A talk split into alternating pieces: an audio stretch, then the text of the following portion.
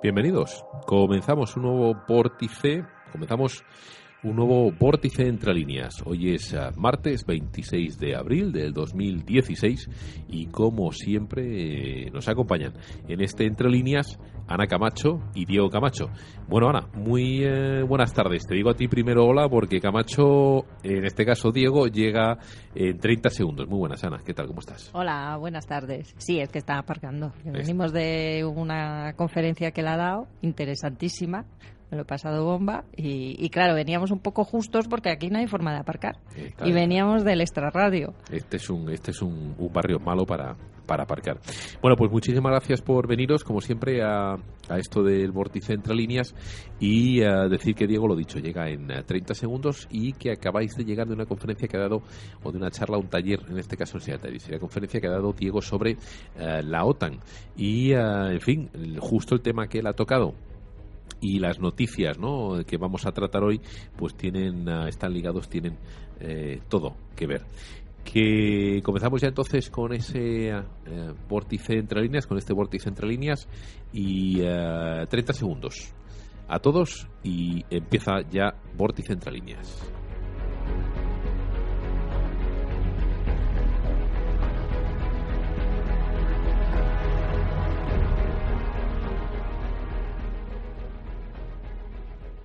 ¿Dónde queréis que comencemos? ¿Con la visita de mm, Obama a Alemania, Diego? Y Por ejemplo. Venga, venga. Pues leo entonces un par de titulares que yo he destacado, porque esto eh, va además a tono con el título que hemos puesto en. Ah, en ah, la web Obama visita alemana, Alemania, perdón, alemana, digo, Alemania preparando el nuevo orden mundial. Bueno, o por lo menos lo que va a ser, ¿no? Esa, preparando esa hegemonía mundial.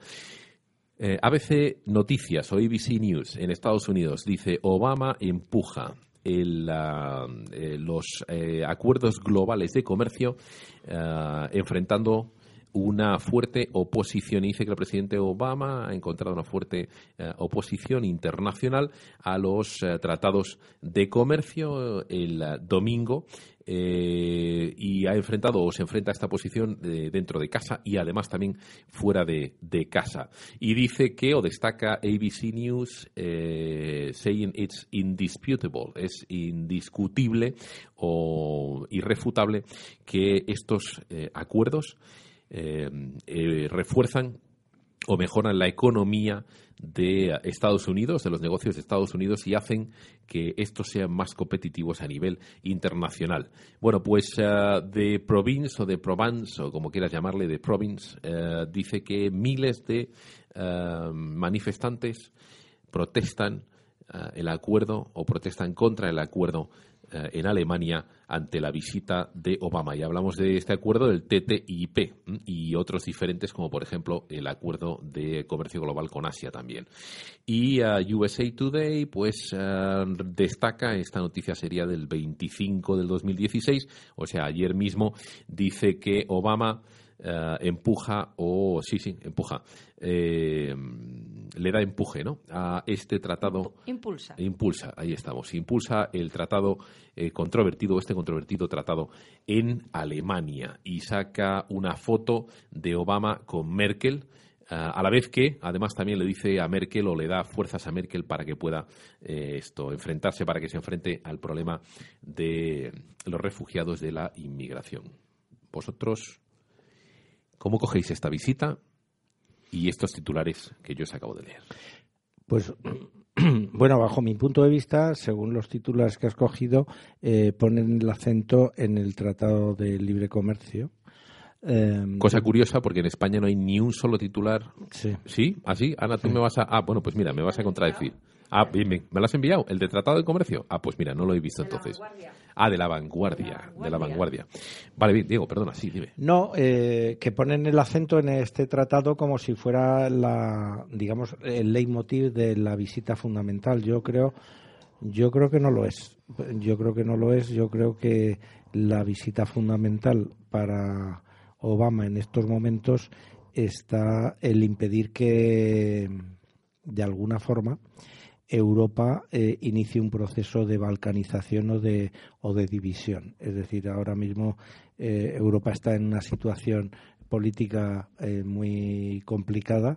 el referéndum que va a celebrarse en dos meses en, Gran Bretaña eh, pone en riesgo el que Gran Bretaña salga de la de la Unión Europea y yo creo que en este momento para Estados Unidos en una situación de, de crisis económica eh, en este momento lo que más le preocupa a la Casa Blanca y, al Departamento de Estado es eh, que pueda haber en Europa eh, problemas políticos en base a, bueno pues a la secesión de, en primero de Gran Bretaña y después podría haber otros países que también son euroescépticos. Pues, entonces, o sea que tú Diego pondrías el énfasis entonces yo he sacado también un en el interés geoestratégico de, de, Estados Unidos por encima ahora mismo del sin decir que no tenga importancia el interés económico, pero yo creo que en este momento lo que realmente preocupa es que se abra una escisión, porque porque eh, en una crisis económica por la, por la historia, sabemos que siempre tiene mm, tarde o temprano una solución. Ahora, una crisis eh, política de, de, este tipo pues eh, cuesta a lo mejor mm, muchos años recomponer, incluso en muchos casos que tenemos la historia con guerra por medio. CNN entonces va contigo. Dice Obama visita el Reino Unido, Arabia Saudita y Alemania. O sea que es una más, bien sería eso, ya no es económico, solo también es político. Ana, mm, ¿qué destacas? Y además titulares que me has mandado que entonces no he podido mirar porque es evidente que no. Yo solo te había mandado dos, dos titulares. Entonces, te había puesto un ejemplo de cómo se está dando la, información en los medios tradicionales. Por ejemplo, aquí uno del mundo. Obama elogia a Merkel. Está en el lado correcto de la historia en la crisis de los refugiados. Y luego te había aportado uno de, de, la vanguardia que precisamente decía Obama y Merkel defienden que se aceleren las negociaciones del tratado. Eh, transatlántico de asociación e inversión. Vale. ¿Por qué te los había mandado los dos? Pues mira, porque estos elogios de, de, Obama a Merkel a mí me han llamado mucho la atención porque han inundado toda la prensa, no solo la española, sino la internacional. Hasta el punto de que yo he intentado poner las palabras claves en Google en inglés, español y otros idiomas de eh, desacuerdo entre Obama y Merkel y oye, no hay forma. Llegas a la página 9 de resultados de Mr. Google, poniendo esas claves, y no encuentras ahora mismo ni rastro de que hubiese habido desacuerdos entre los dos. ¿Eh? Sin embargo, sin embargo, como yo voy guardando todo, que yo soy ahí, voy, voy, guardándolo todo, todo, todo, claro, dices, bueno, pues será que es que yo me, sonaba algo de que sí había habido desacuerdos y, y ya no están, ya se han desaparecido. bien. y entonces, claro, he ido a, mis archivos y claro, claro que he encontrado que antes estaban, vamos, fatal la relación. Por ejemplo, habíamos tenido ese tema sobre el espionaje ¿Os acordáis? Que lo hablamos en un programa. De que de pronto, pues la señora Merkel se había enterado que la CIA, los servicios americanos, le tenían controlado hasta el teléfono, el móvil. Ya, está bien. está bien. Ya está bien. Que claro, en ese momento lo hablábamos y dices, bueno, ¿y esto por qué se ha filtrado? Porque muchas veces las filtraciones dan pistas de por dónde van los tiros. Porque ¿quién filtra, por qué y para qué? Esa es siempre una clave. Pues a lo mejor era un aviso para decir I'm watching you, ¿no? Eh, te controlo. Eh, ten cuidado que lo sé todo, las que, las que estás haciendo. Pero como no teníamos más pistas, pero luego que no lo volvimos a tratar porque nos saltamos un programa, yo había pillado de The Guardian un titular que era Hillary Clinton was told Angela Merkel is against Obama phenomenon. Es decir, Hillary, a Hillary Clinton le dijeron que Angela Merkel está en contra del fenómeno Obama. Y era una filtración en la que se hablaba que, de que como en la Casa Blanca le habían pedido a Hillary Clinton, siendo secretaria de Estado, o sea, la ministra de Exteriores, que por favor intentase y hablar con la Merkel porque entre la Merkel y Obama no había manera, manera porque la Merkel se ponía de los nervios solo ir eh, hablar de Obama y de su forma de hacer política, que ella. El pretexto era que mm, considera que la forma de hacer política de Obama no es, no es serio, no es política. ¿sabes? Y milagro, ahora solo ha existido empatía. Y ahora fíjate tú, o sea, porque claro, esto es un espaldarazo a la Merkel muy grande, muy grande. En un momento complicado de muy complicado, electoral complicado. muy complicado. Entonces dices, bueno, primero, ¿cuáles eran los motivos reales de ese desacuerdo? Pues yo me puedo imaginar alguno, lo dejamos para luego si queréis. ¿eh? Entre ellos, un gasoducto que iba a Rusia o, o salía de Rusia hacia Alemania. Pero luego eh, lo que sí es verdad es que dices, ¿y por qué ahora se arreglan y Obama le viene a hacer la pelotilla de esta forma y hacerle tan enorme favor a la señora Angela Merkel cuando resulta que, ella no quería saber nada. Y ella, claro, feliz de que él venga a hablar bien de ella y a decir que lo ha hecho estupendamente con el tema de los refugiados, ¿no?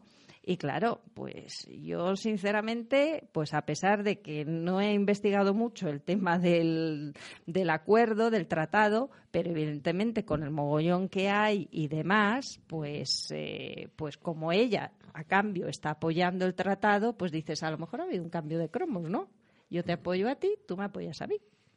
¿Mm? Bueno. Un segundito, recordar, porque eh, como ya sabéis, llevamos ya 10 minutos de eh, programa y ya sabéis que tenéis un chat para aquellos que escucháis este programa y os lo descargáis. Eh, en el que podéis participar y mandar vuestras preguntas. Ya tenemos gente mandando preguntas y participando. Y ya sabéis que es www.elvorticeradio.com. ¿eh? Y a esto pinchar en la pestaña de en directo, que es en el menú principal. Y una vez allí ponéis el nombre que queráis, os registráis y podéis entrar en el chat. Y ya tenemos preguntas curiosas, no con el tema de hoy exactamente, aunque sí hay una pregunta económica, pero que luego le vamos a pasar a Ana Camacho. A ver, eh, ninguno de los dos entonces estáis tocando el tema económico. Curioso que toda la prensa, desde la alemana, inglesa, eh, la española, no, porque la española muy poquito hay sobre el TTIP, pero toda la prensa internacional, incluida la americana, se enfoque en eh, la economía y se enfoque en ese tratado, el TTIP, que además hay un, eh, hay un titular, perdón, eh, en este caso, del, os lo voy a decir ahora mismo. Vamos a ver, porque era Hawaii, Hawaii, Hawaii, no, Hawaii News no. de Province, a USA Today, ahí está. El USA Today decía Obama, impulsa este tratado controvertido o controversial entre Estados Unidos y la ONU porque quiere que se firme o que se complete la firma antes de que él abandone la Casa Blanca en enero.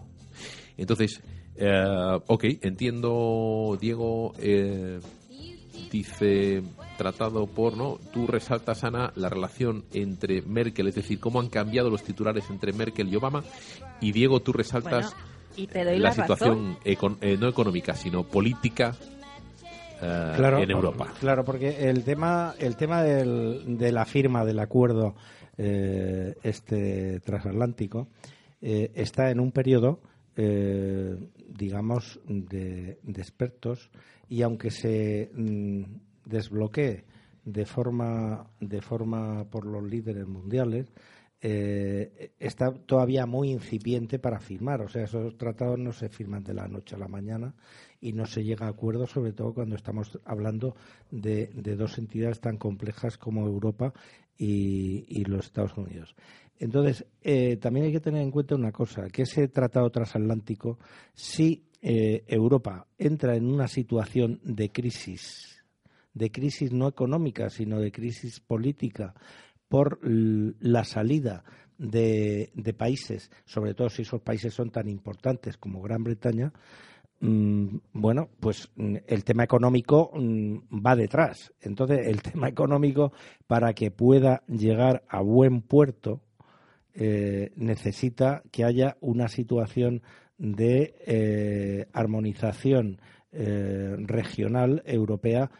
Si no, no, no va a poder funcionar. Entonces, lo que estoy poniendo el dedo es en ese tema porque es, digamos, la condición necesaria para que el, el tema eh, el tema del tratado económico salga adelante. Y el tema yo creo que preocupa a los estrategos no a los a los que estén al frente de la, de la oficina comercial de los Estados Unidos, a los estrategos de los Estados Unidos lo que les preocupa es que se produzca una, eh, como digo, una escisión de Europa eh, progresiva que eh, quite la confianza financiera en el euro y que eso puede ser una cosa que va a arrastrar otra serie de temas. Entonces, para mí, el tema esencial puedo estar equivocado, claro, pero, pero el tema esencial es el que te apunta.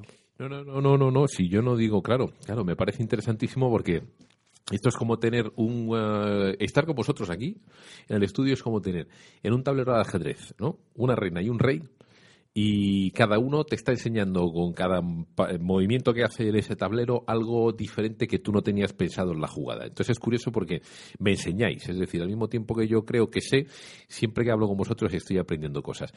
Eh, incidiendo un poquito en lo de Diego y luego me gustaría ir con Ana, entonces, eh, claro, bien, bien, bien curioso. lo económico no va a funcionar si lo político no tiene estabilidad. Y entonces, eh, CNN, la CNN, que ya casi es la vocalía oficial ¿no? del Departamento de Exteriores de Estados Unidos, eh, resalta eso, precisamente la visita, pero no solamente la de Alemania, ni se llena la boca de titulares en Alemania, sino que resalta la visita también a Inglaterra y el diálogo entre Obama y, y Cameron, y también la visita a Arabia Saudita y luego a Alemania. Claro, efectivamente, tenemos los. El, el, punto clave ahora mismo es Gran Bretaña, el convencer. Además, eh, a mí me consta que el gobierno de los Estados Unidos ha mm, mandado mensajes a Gran Bretaña de que si quiere seguir siendo el aliado eh, preferencial de los Estados Unidos y desarrollar ese papel, tiene que ser dentro de Europa. O sea, eh, los Estados Unidos ahora no contemplan un espléndido aislamiento eh, por parte de Gran Bretaña.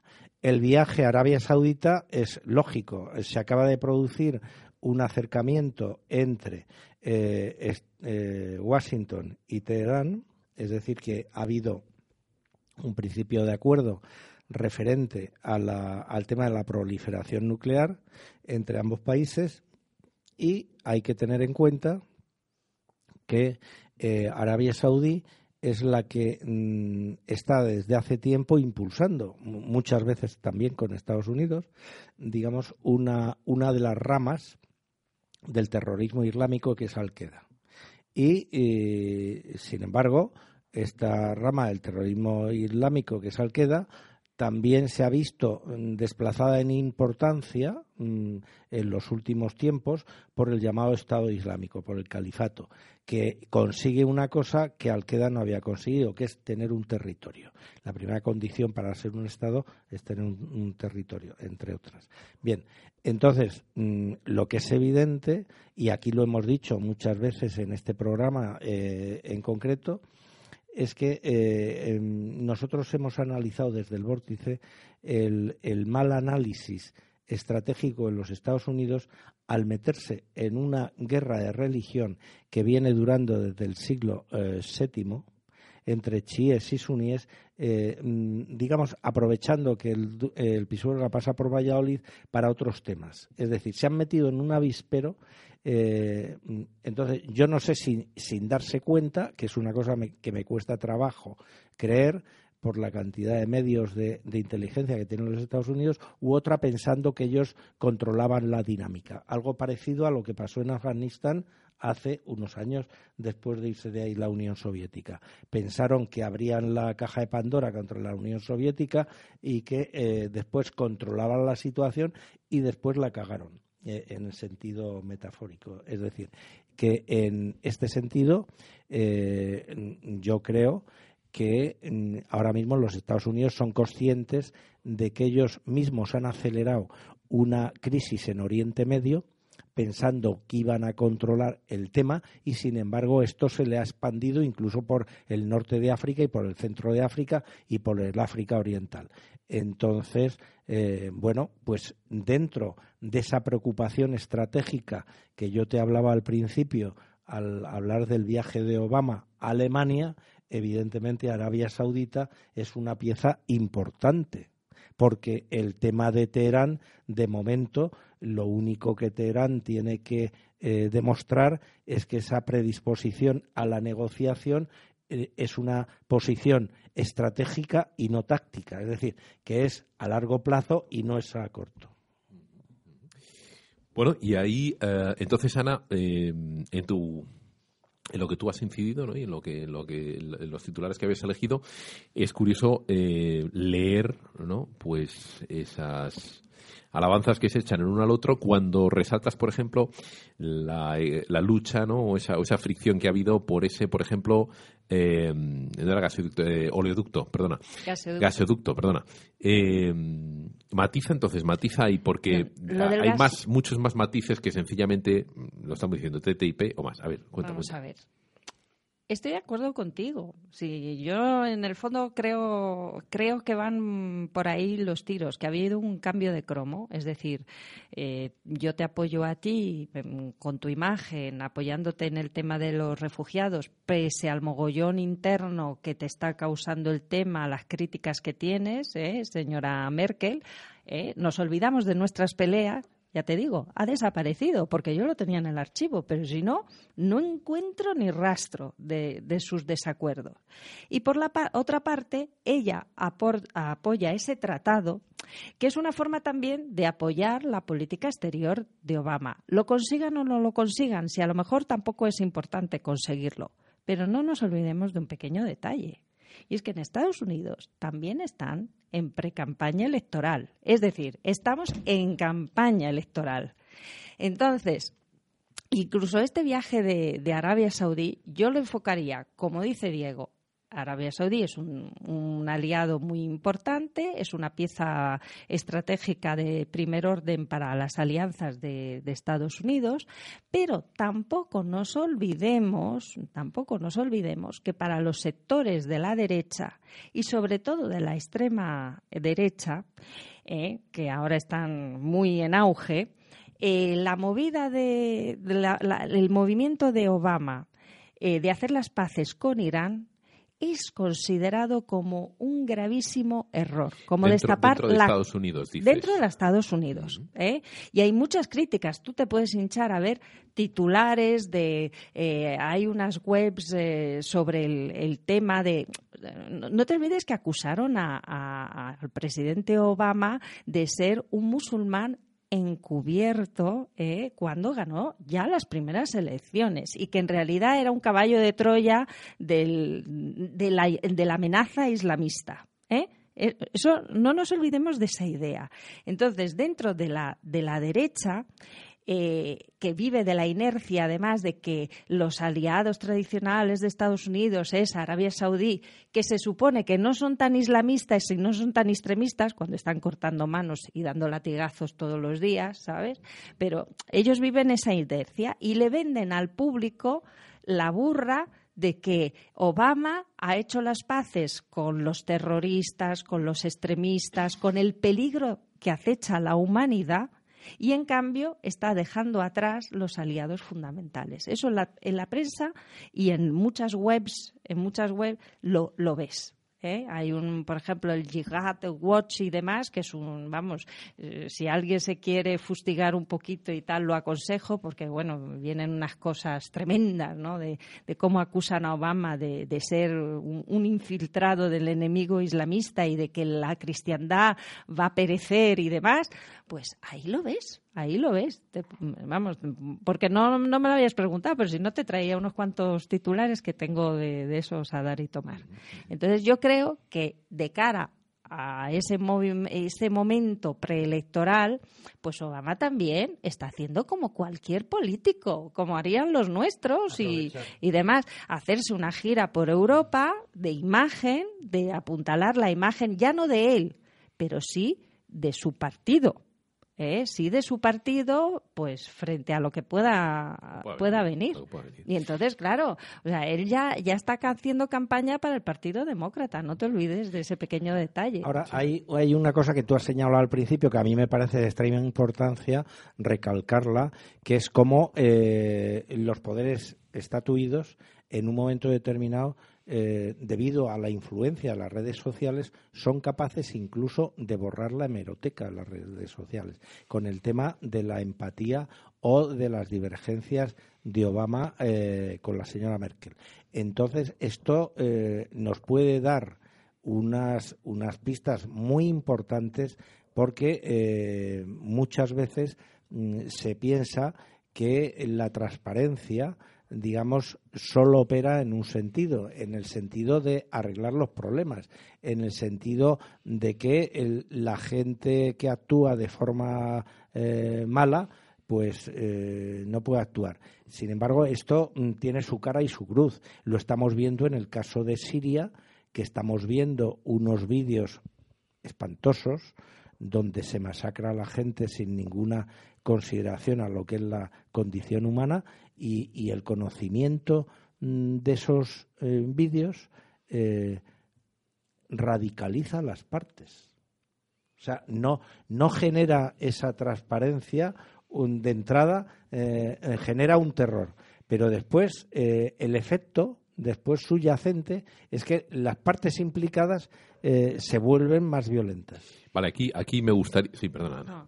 Solo añadir una cosita sobre el tema saudí. Y es que yo creo que además de mejorar su imagen enseñando eh, que él no es ningún infiltrado y que se lleva estupendamente con los supuestos moderados saudíes aliados tradicionales y enseñarle al público que los trata y que sigue, que sigue estando ahí la amistad, también hay un interés en tranquilizar a los saudíes. No nos olvidemos que es que los saudíes están de los nervios con el acercamiento de Obama a, Irán y haciendo pues un montón de tonterías también. Y son cómplices desde hace eh, más de 10 años de la política de Estados Unidos en Oriente Medio.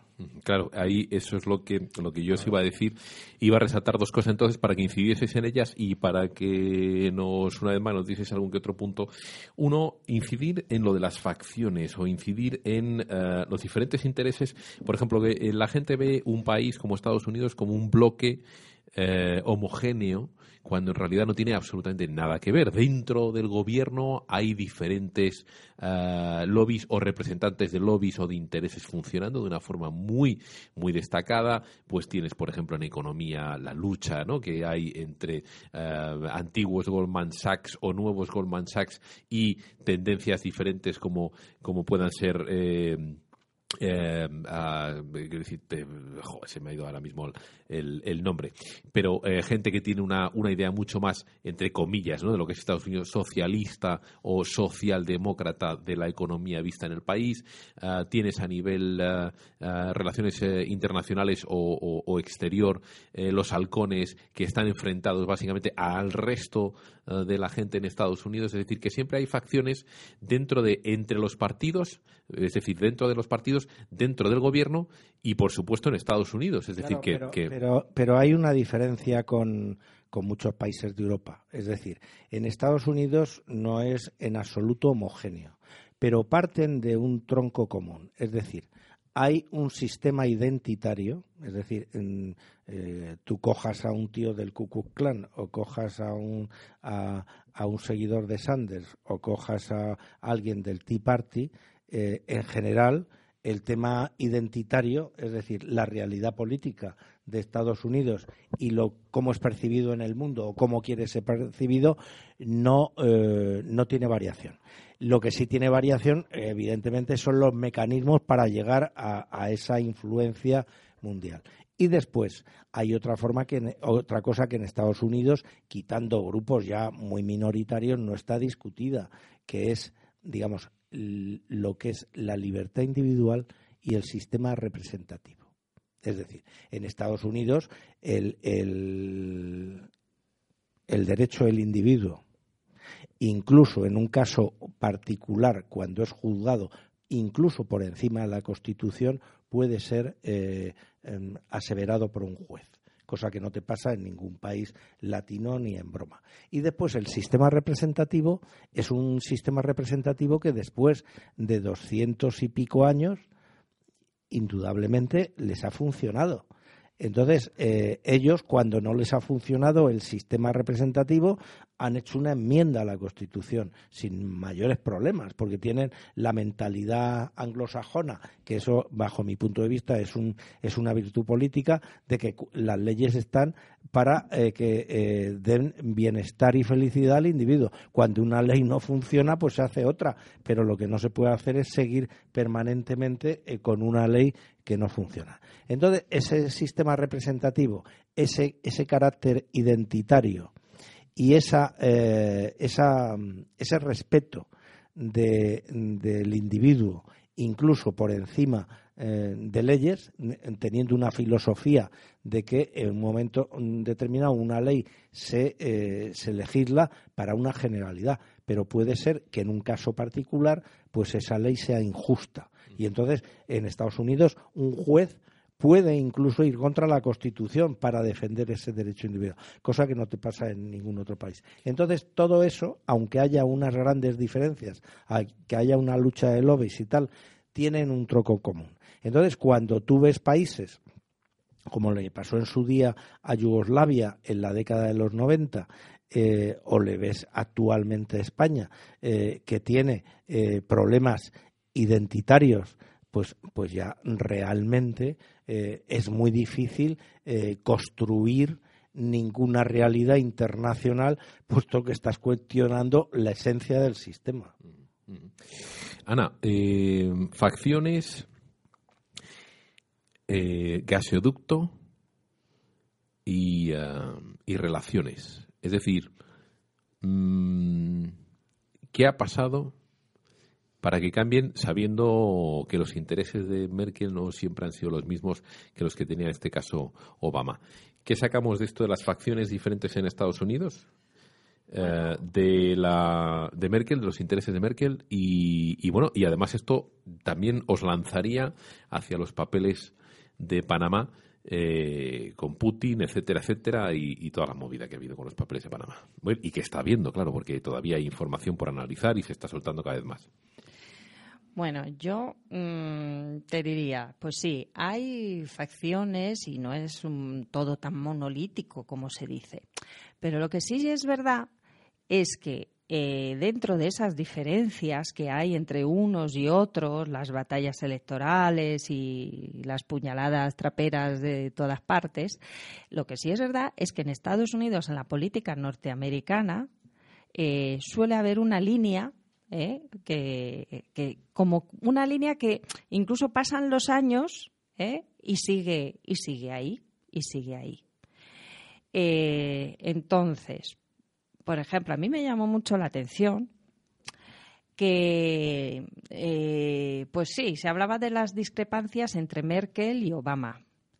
Pero qué casualidad que mientras eh, se está hablando que si es que Obama me cae mal o es que eh, no me parece una persona seria, lo que sí había era una, una enorme bronca que, por ejemplo, pues se ha reflejado en algunas webs eh, como Russia Today, de Putin, el propio Putin sí que lo ha tocado, y Volternet, que es la guerra por el gas que es una, una, de las grandes guerras que ahora mismo mm, tenemos y que llevan, o sea, las líneas de esa guerra por el gas van con muchos conflictos, ¿vale? Entonces, la, en Alemania, eh, ya cuando el, yo no sé si os acordáis, cuando el no a la guerra y todo lo demás, pues hubo un, el, que era entonces el, primer eh, ministro, el, jefe de gobierno, el presidente de, que era socialista, que estaba muy amigo de Zapatero y demás, eh, que estaba terminando su, su mandato. Y firmó, se firma justo en ese momento eh, un contrato para crear un gasoducto un nuevo gasoducto que va de Rusia a Alemania directamente, rodeando Ucrania. Eh, es, lo llaman el North Stream. Bueno, lo llaman, no, se llama el North Stream. Pero es un gasoducto pequeñito. Y este que ahora no me acuerdo, pues, Diego, ¿tú te acuerdas cómo se llamaba? Este, el, el que era el contrario a la guerra, era del bloque del no a la guerra, el alemán. No me acuerdo ahora cómo se llama, que era muy progre él, pero firma ese acuerdo. Sí, y se convierte en el presidente, se convierte en el presidente de la empresa que construye el gasoducto. Porque además los rusos ahí tienen muy claro que el gas es ruso, pero el gasoducto a partir de Europa no puede ser ruso porque eh, la Unión Europea está preparando una ley y tal que, no, que impide que el, que el gas y el gasoducto sean de, del mismo dueño. Vale.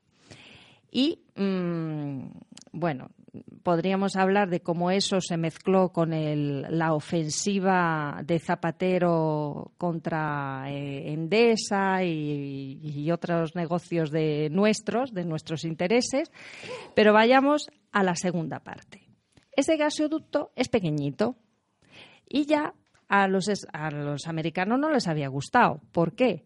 Porque estamos hablando de disminuir la dependencia del, gas de Europa, la, enorme dependencia que tiene Europa del gas ruso. ¿Por qué? Porque los rusos utilizan el gas y esa dependencia para exigir contrapartidas políticas. Y entonces en eso se había visto claramente en el caso de Ucrania, pues que no les había gustado la política con Ucrania y tal, y habían cerrado el, grifo y habían dejado a los habitantes de varios países eh, eh, en situación difícil en el invierno. Haciendo velas. Exactamente. Y entonces, pues claro, deciden, se decide en ese momento la, en la Unión Europea que hay que disminuir la dependencia. Bueno, y en vez de disminuir resulta que se hace un gasoducto que evite Ucrania. ¿Eh? Y así, de esa forma, pues ya, eh, digamos, eso le crea problemas también a Ucrania, que dentro de lo que cabe, como ese gasoducto que pasaba por ahí, pues le, reportaba unos beneficios económicos a los ucranianos. ¿eh? Total, que como eso es pequeñito, para ya no tener que depender de nadie y que Ucrania, pues que, sea lo que Dios quiera, la Merkel este verano firma para que se haga el segundo Nord Stream, porque es pequeñito, pero si le añadimos otro tubo más grande, pues fíjate todo lo que puede venir de ahí. Y curiosamente fue firmar ese acuerdo y acto seguido empezó el mogollón de los refugiados. Yo no sé si es casualidad, pero fue así. Política exterior nunca hay casualidad. Yo no lo sé, pero tú, a mí me gustan mucho las cronologías, ¿sabes?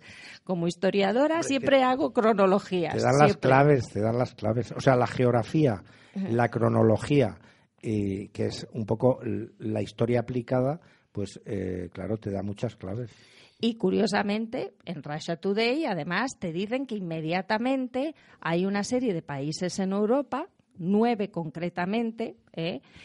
que deberían ser los beneficiados por ese, además, por ese gasoducto, bueno, menos Grecia, que, que está más abajo, pero bueno, los checos, los checos y tal, pues, pero que como le tienen miedo a Rusia, pues inmediatamente la Unión Europea han dicho, oye, esto que hacer algo que la Merkel no, no abra esa nueva, esa nueva vía de abastecimiento. ¿eh? Porque se veían ellos amenazados, ¿vale? Y de hecho, en la en Russia Today hubo muchas acusaciones y en Volternet de que se estaba ¿eh? desde Estados Unidos boicoteando ese gasoducto. Y nada más, o sea, y nada más firmarse, entonces eh, lo que sale o lo que vemos es toda la oleada con las nuevas rutas de, de, de refugiados que venían desde Siria.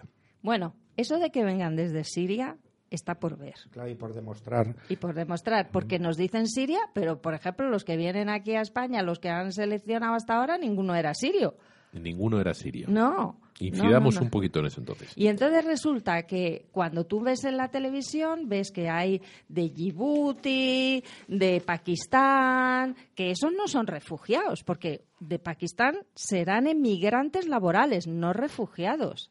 Entonces, lo que no está nada claro es ¿Cuántos sirios hay? ¿Dónde están? De verdad, hay un mogollón de sirios que los tienen asfixiados en, Jordania, por ejemplo, que son los que se están comiendo el marrón. Y, ninguno de los refugiados se orienta hacia Emiratos ni hacia Arabia Saudí. Ah, no, claro. Eh, no, no, no, eh, no. No, solo a Alemania, ¿eh? Ni siquiera a Francia, ni a Italia. no, no. Arte de magia, potagia, todos quieren ir a Alemania, que ya lo dijimos en el vórtice, escribimos ese artículo. ¿eh? ¿Cómo es posible que vayan a... Y además, cuando están ahí, crean problemas, un poco pues, pues como le ocurre a Obama, para decir que la Merkel permite la, la caída de la cristiandad a manos de la invasión islámica. You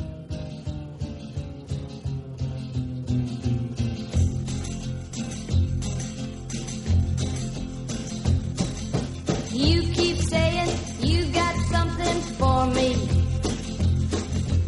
Something you call love, but confess. You've been a messin' where you shouldn't have been a messin'. And now someone else is getting all your best. These boots are made for walking. Bueno, pues ahí está. ¿eh? Nancy Sinatra, con estas, estas botas están hechas para caminar por encima de ti. Y, ah, es curioso porque ah, si Diego ha dicho entonces que en ah, política exterior no hay coincidencias, bueno, pues no hay casualidades. casualidades, eso. Coincidencias muchas. ¿Sí? porque voy a hablar de una coincidencia. Momentos históricos, efectivamente, sí, no, eso, casualidades. Em, no hay casualidades. Bien, hablemos entonces de la no casualidad. Hablemos entonces de esos eh, papeles de Panamá y del hecho entonces de que lo que estamos, a lo que estamos asistiendo sin darnos cuenta, es decir, sin poder contextualizar, que para esto es muy bueno eh, Portis estamos asistiendo a una guerra global de la información, en algunos casos eh, de cuarta generación como en Ucrania, eh, en otros casos sin cuarta generación, directamente un conflicto bélico abierto como en Siria, la utilización de refugiados como en este caso no arma de influencia, eh, la lucha entre diferentes facciones dentro de un mismo país y en realidad si ves las noticias no consigues contextualizar todo esto. ¿Qué pasa con los papeles de Panamá? Que tú, Ana, habías hecho ya una primera apreciación eh, hace un programa y no lo tratamos. Y sí que me dijiste, bueno, pues fíjate, porque hay unos detalles, ¿qué tal? Volvamos otra vez a abrir el, la caja esa de, de los papeles de Panamá. Venga. No, pero no os cortéis. vamos, venga, vamos a por ahí. para no pisarnos, para no pisarnos. Venga, pues, que, yo no, que llevo chanclas. Písense, písense, por favor. Venga, vamos para allá. No, eh, para retomar donde la habíamos dejado, yo había hecho un chascarrillo porque como yo sí me leo, yo me, me, gusta ir a las fuentes y entonces, eh, pues que Putin dicen que ha dicho, no, yo voy a ver qué es lo que dice de verdad y me leo el Russia Today. Y entonces, eh, como me leo los periódicos de Argelia, de Marruecos, en fin, todo eso.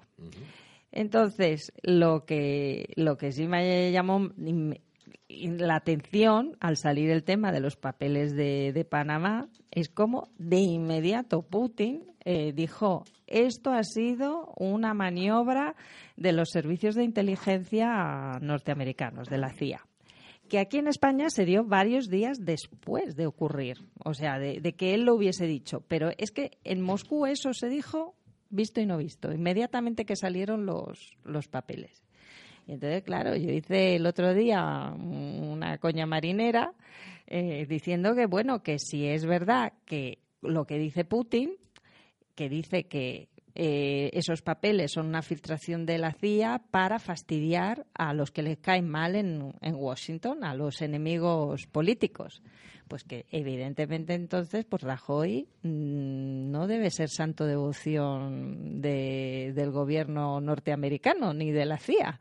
Porque, claro, mm, em, hacer figurar a Soria, al ministro Soria, en ellos, sea verdad o no sea verdad, que haya pagado, porque el hecho de estar en esos papeles tampoco significa culpabilidad, pero por de pronto ya le ha hecho un gran roto en, plena campaña eh, preelectoral a Rajoy.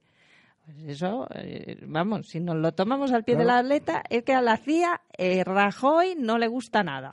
Hombre, hay, eh, sí, es una apreciación que me parece muy plausible. De todas formas, si nos remontamos un poco a la historia después de la Segunda Guerra Mundial, vemos que la CIA y que los Estados Unidos en concreto, para mantener su influencia en Europa, eh, han utilizado, mm, llamemos, la corrupción. al terminar la Segunda Guerra Mundial, eh, digamos, hay una verdadera preocupación. Eh, Italia es un paradigma de esto que estoy diciendo para que en un momento electoral, digamos, el Partido Comunista Italiano no pueda llegar al poder eh, sí, sí pueda ganar alguna elección en algún ayuntamiento y tal, pero que no pueda llegar al poder. Es decir, los Estados Unidos consideran como un factor esencial para el mantenimiento de la estabilidad europea durante la Guerra Fría el que no pueda haber en Italia una alianza entre la democracia cristiana y entre el Partido Comunista Italiano. Eh, el arma que se utiliza eh, para evitar esto, es precisamente la corrupción, es decir, eh, a determinados políticos, tanto de la democracia cristiana eh, como, el de, como del partido Socialista Italiano, pues eh, se les corrompe de tal forma que ellos, por muchos mecanismos, impiden en un momento determinado lo que en un momento a lo mejor podía ser deseo de, de los italianos. Entonces, eh, ¿qué pasa en, en determinado momento? En, en, la década, en la década, yo creo que es de los 80-90, en la década de los 90, bueno, pues que Julian Andreotti, eh, digamos, mm, se encarga de, de, en fin, de hacer limpieza. Eh, Aldo Moro aparece asesinado, eh, aparece funcionando ahí la red Gladio y la y la y la logia masónica P2 y entonces eh, bueno mm, qué se utiliza podemos preguntarnos qué se utiliza en ese momento para producir este efecto que va a tener eh, como, como esta causa que va a tener el efecto de cargarse al partido al Partido Socialista Italiano a la democracia cristiana. Pues eh, bueno, un escándalo de corrupción, o sea, aflorar aflorar que va a quedar eh, salpicado también el Vaticano, aflorar la corrupción que se sabía y que se alimentaba desde, esos, eh, desde esas esferas de influencia para, eh, digamos, llegar a una nueva eh, situación en donde, pues, Bettino Craси me parece que se tiene que exilar a Túnez para no ser enjuiciado. Entonces, ahora con esto de los papeles de Panamá, pues está pasando, yo creo que a nivel, a nivel general, pues algo parecido. Es decir, mm, todas estas cosas yo no las sabía eh, tú tampoco. Pero evidentemente eh, los servicios secretos pues sí lo sabían. Es decir, las cosas estas se están destapando cuando conviene y estamos entrando en una espiral, en una espiral. Eh, si aceptamos la premisa que el mundo en el sistema político-económico que tenemos se mueve dentro de la corrupción, pues eh, estos servicios secretos en, cualquier momento eh, lanzan los dosieres o eh, utilizan los dosieres pues para desestabilizar personas, gobiernos o partidos. Entonces, eh, esto no es una situación que sea resultado de una investigación sesuda, sino es que detrás de esos periodistas de investigación hay unos tíos que eh, trabajan para determinados gobiernos, para determinadas agencias, que les están en plan garganta profunda soplando lo que quiere. Entonces, aquí más que nunca, cuando nos movemos en una situación de redes sociales y todo esto, eh, la pregunta básica es ¿a quién beneficia esto?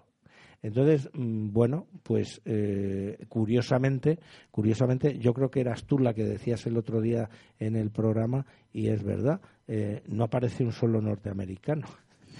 No, lo dice Putin. Ah, lo, lo dice, dice Putin. Lo dice Bueno, Putin. ya, O ya. sea que Sí, Pero bueno, eh, tampoco aparece ningún socialista español. claro, claro, claro. Por ejemplo. Entonces, claro, entonces, Pero, eh, pero cuando decís eso, ¿de verdad no aparece ni un solo socialista español? bueno, son no. 11 millones de documentos. Claro, y, por y eso no os han digo salido que todos, decís pero que- bueno. Hombre, que- pero enseguida ha aparecido uno que es del PP, ¿sabes? Vamos a esperar, vamos, Vamos a a esperar. esperar, no, pero- no ha aparecido. Deberíamos de esperar, claro. Ta- Tampoco en Panamá ha aparecido ningún papel, me parece, de la familia Puyol, ¿no? No, no. ¿no? Y, y la familia Puyol es conocida en Cataluña realmente por haber evadido fiscalmente, porque lo, lo declaró así el señor, el propio señor Puyol, dijo que llevaba 30 años evadiendo al fisco, me parece. Entonces, bueno, me- te quiero decir que eh, puede ser que salgan, pero el hecho es que eh, no han salido, otros sí. Claro. Entonces, bueno, la eh, el especular por qué unos salen y otros no, pues bueno, yo solamente digo a quién beneficia el, sali- el que salga este y a quién perju- y a quién beneficia el que este no salga.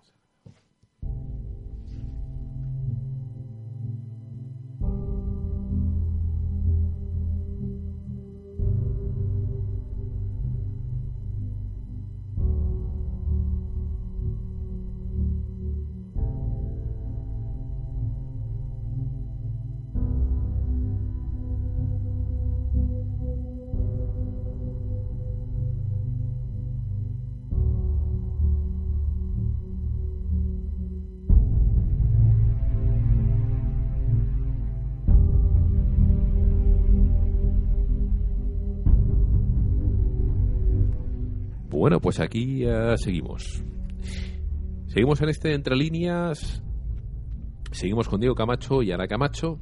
Son ya las 8 y 28 de esta tarde, martes 26 de abril, y seguimos en directo emitiendo, ya sabéis, a través, eh, a través de nuestra web www.elvorticeradio.com y allí podéis encontrar eh, los días en los que vamos a emitir programas en directo. Ya sabéis que tenemos diferentes programas eh, en esta en esta web. eh. Ya sabéis que tenemos el Vórtice, ya sabéis que tenemos ah, Entre Líneas, ya sabéis que tenemos un Camino al Infierno y que tenemos un Fermentado y Fermentados, perdón, y que esperamos ir añadiendo más contenido en música, humor, deportes, etcétera, a esto del Vórtice Radio y a partir de mañana 27 de abril vamos a empezar o a intentar por lo menos empezar esa emisión continua, ¿eh?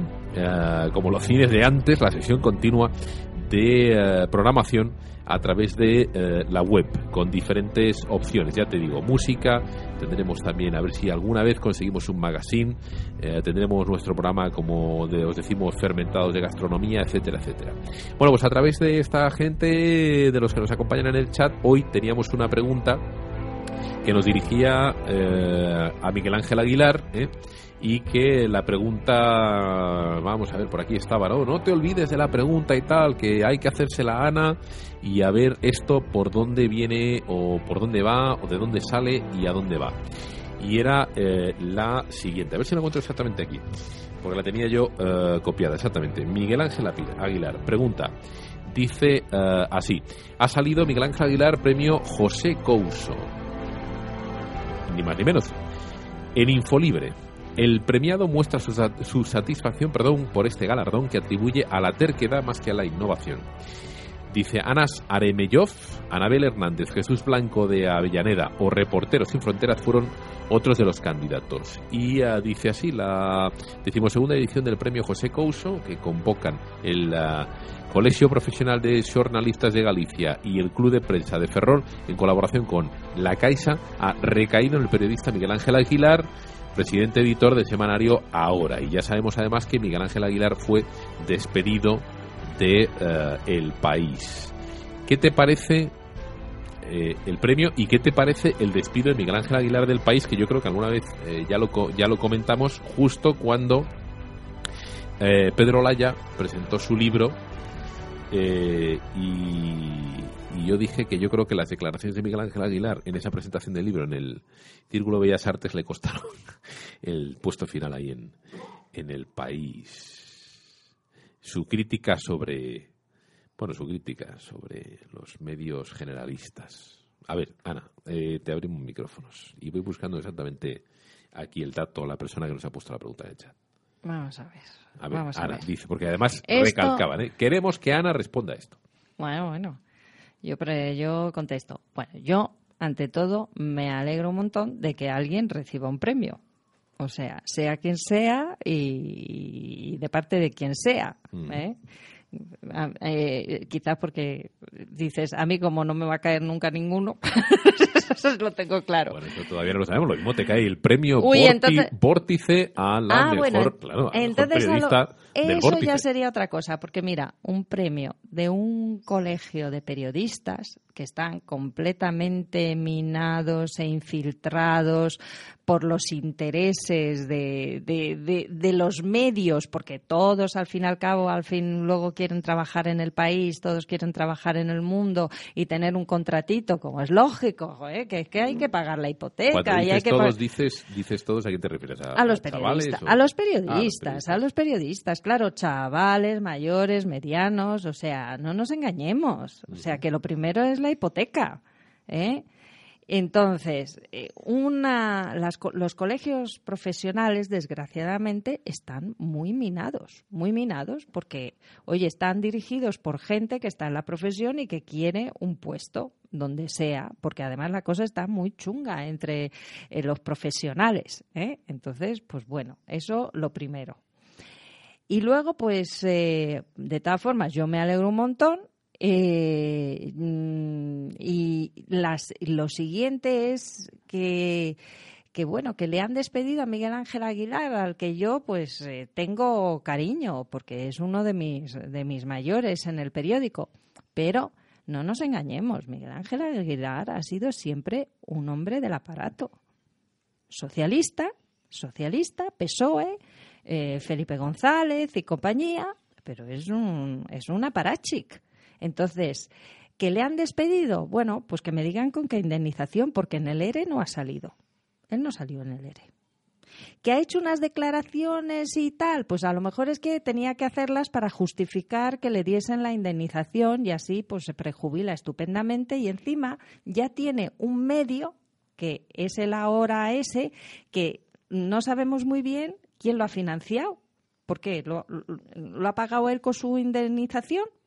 Porque algo, ¿sabes? Porque no, en el país no le han despedido así por las buenas, por decir algo inconveniente. Eso lo han negociado. Eso es como lo de Pedro J. Ramírez cuando decían, ay, es que lo han despedido. Y resulta que el tío llevaba allí negociando, que negocia, que te negocia, un pastizal, que ya quisiéramos tú y yo que nos despidiesen así, dimitoa.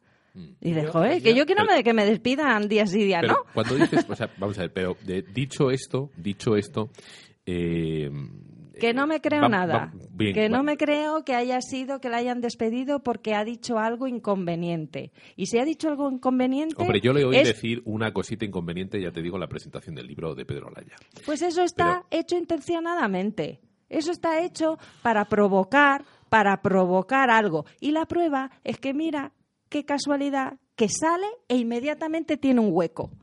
Pero vamos a ver, tal como está la, tal como está la profesión, encuentras inmediatamente un hueco. Jolines, qué tío más listo.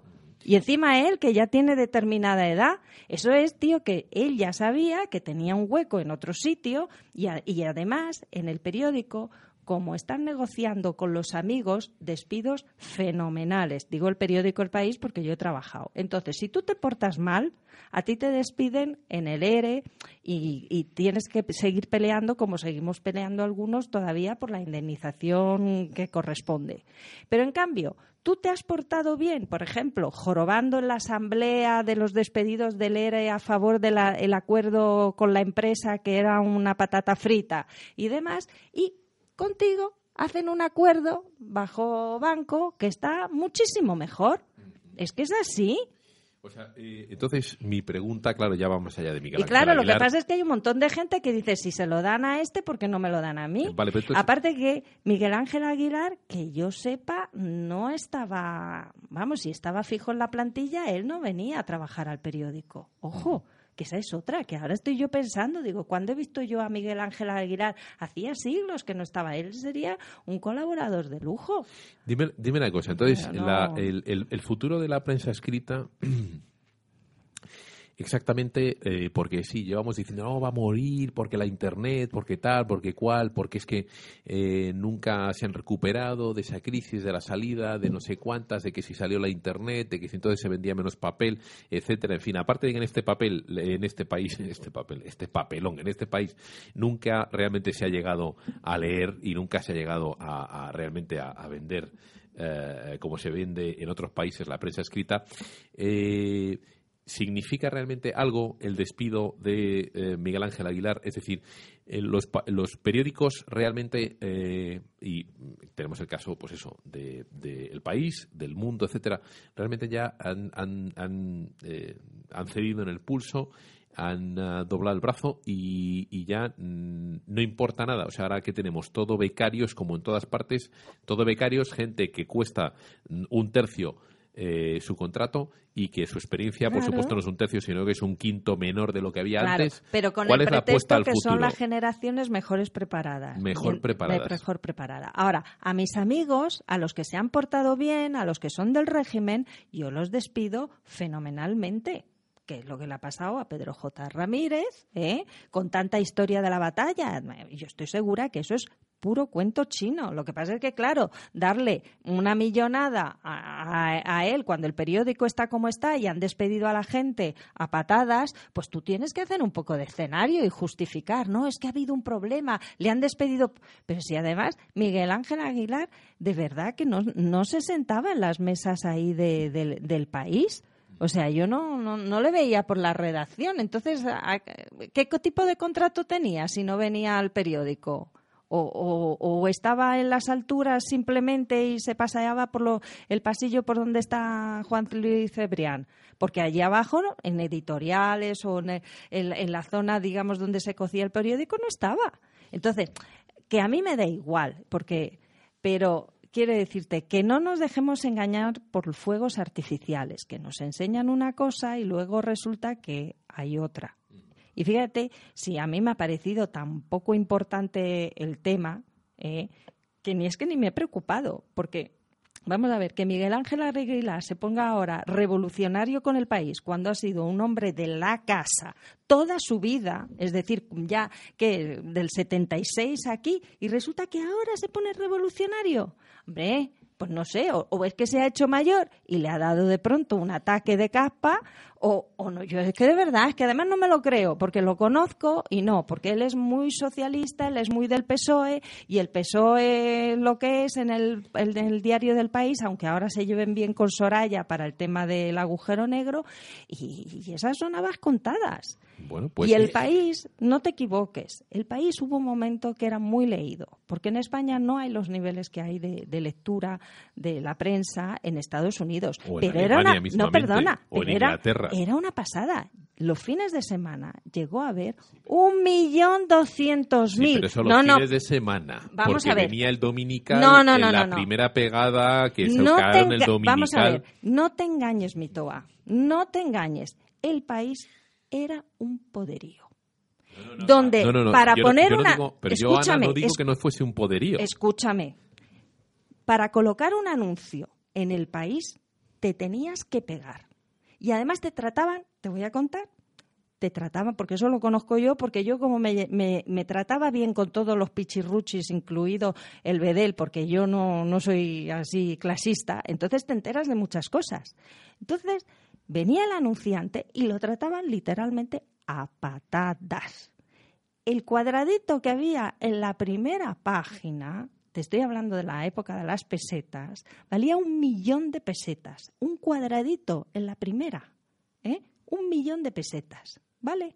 O sea, y yo he oído decir en visitas guiadas mm, los dueños a sus eh, visitantes de mexicanos, porque empezaba la movida y demás, decir, ¿ves todo esto? Enseñarle las rotativas con el periódico saliendo en papel. ¿Ves todo esto? Si yo ahora lo quemase, no pasaba nada, no perdía un dinero. ¿Por qué? Porque la publicidad era increíble lo que entraba, se pegaba a la gente.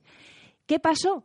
Que el periódico en ese momento era un periódico em, de excelencia. De referencia. Y de excelencia. Es decir, tú ibas a la universidad, eras estudiante y tú llevabas el diario El País debajo del brazo como signo de excelencia de que tú eras alguien intelectual, eh, además de y progresista, pero no progresista porque en ese momento había mucha, cabían muchas eh, posturas en el país, las eh, progresistas, las de centro, las de derechas tirando a centro e incluso gente de derecha había dejado de leer el ABC y leía el país porque tenía que leerlo porque daba una información que era fiable y fidedigna que no daban otros. Y estábamos en el momento de la transición y había que enterarse por el país de muchas cosas que los otros, como estaban pillados, no contaban. ¿Qué pasó? Que gana Felipe González y el país se entrega al felipismo en cuerpo y alma y al partido del PSOE. ¿Y entonces qué ocurrió? Que empezaron a desaparecer los colaboradores de centro, los de centro PSOE, los de derechas, por supuesto, porque además se empezó a hacer la información a la medida de la necesidad del PSOE. Y la caza de brujas. Y la caza de brujas. Y eso los lectores los, de, los que no eran del PSOE, es decir, los que no eran de Viva el Betis, mal que pierda, se dieron cuenta y lo abandonaron. Y una vez que te abandonan, Mitoa, en la prensa, no te creas que es fácil de que, te, que vuelvan a ti. Vuelven, eso es como lo de Telefónica con el Internet y otras compañías. Vuelven a ti si el otro les ha maltratado tanto que ya vuelven contigo y ya no se mueven. Tanto no, si se ha maltratado más. Pero en este caso se sintieron maltratados porque desaparecieron artículos de opinión de gente que no era de, de izquierda, pero que eran ilustres intelectuales. O sea, tú podías leer de todo y de pronto no de pronto no. Y de pronto tú no llevabas el periódico bajo el brazo porque era decir que tú eras del PSOE. Es pasar de, periódico independiente a hoja parroquial. Claro, porque si tú das una información y no das la otra, tú estás cometiendo un pecado con tu deber de, de dar información veraz y completa. O sea, si tú todo solo informas de los tuyos y para que le guste a los tuyos, pues la has pifiado. Porque para empezar el, espectro se reduce. Claro, se redujeron las ventas y a medida que se reducían las ventas, a pesar de ese ataque de soberbia de si yo lo quemo todo, la pasta ya la tengo en el bolsillo, ¿qué pasó? Que el anunciante llegó un momento que dijo, oye, que ya no me vendes un millón doscientos mil, ni siquiera ni los domingos, ni los lunes, ni los martes. Y el periódico de tener 80 páginas, empezó a hacer y a quedarse en un pliego, ¿sabes? que, llegó un momento que a los de publicidad le dieron la orden de salir a la calle a buscar la publicidad. O sea, tú fíjate. y celebrábamos cuando veíamos una publicidad de una página, lo celebrábamos en la mesa de redacción, porque ya no. O sea, tú fíjate cómo había cambiado la situación. ¿eh? del ataque de soberbia de si lo, lo quemo no pasa nada, oye, pescar lo que sea, aunque... a.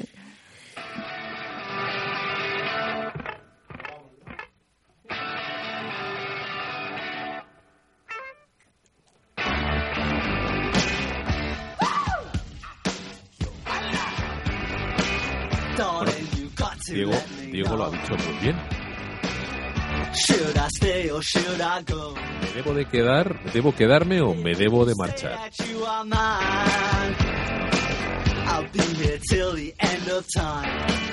Porque si me dejas me quedo aquí hasta el final de los tiempos.